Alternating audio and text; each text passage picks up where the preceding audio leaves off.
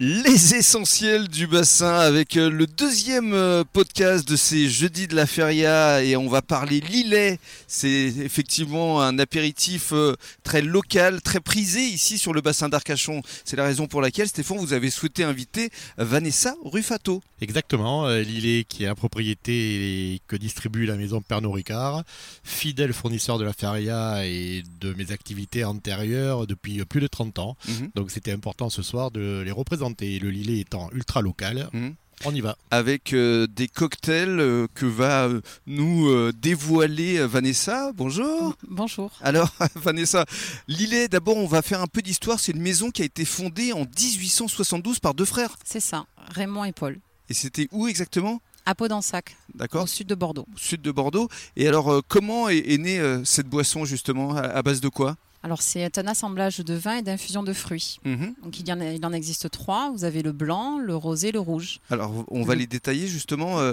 euh, Qu'est-ce qu'on ressent déjà euh, avec le blanc Le blanc est amplé moelleux, Mhm.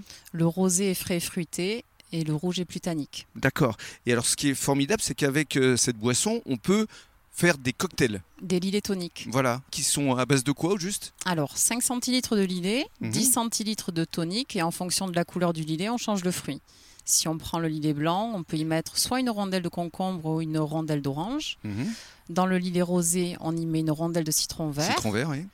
Et dans le lilet rouge, on y met une rondelle d'orange et on- ça ressemble à une sangria revisitée.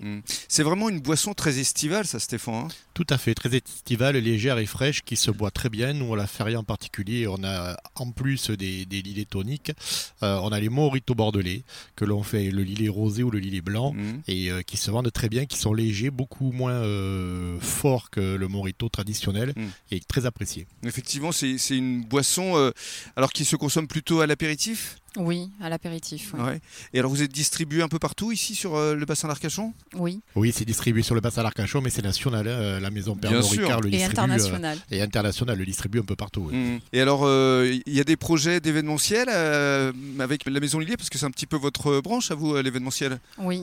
Euh, régulièrement, on fait des prestations événementielles justement euh, où on présente les lilets toniques euh, en fonction des établissements. Où il- ça peut être euh, euh, à la feria tout simplement. Il organise un événement et euh, nous, on vient, on intervient pour faire des lilets toniques. Mais bravo à vous en tout cas hein, parce que c'est vrai que c'est une boisson emblématique ici du bassin d'Arcachon. Et, et le lilet ne se fait pas qu'en boisson. Le lilet se marie aussi très bien avec certains mets, comme par exemple le foie gras frais, euh, le foie frais poêlé, Mhm. euh, avec une petite réduction au lilet. Euh, Lilet rouge, c'est effectivement juste sublime.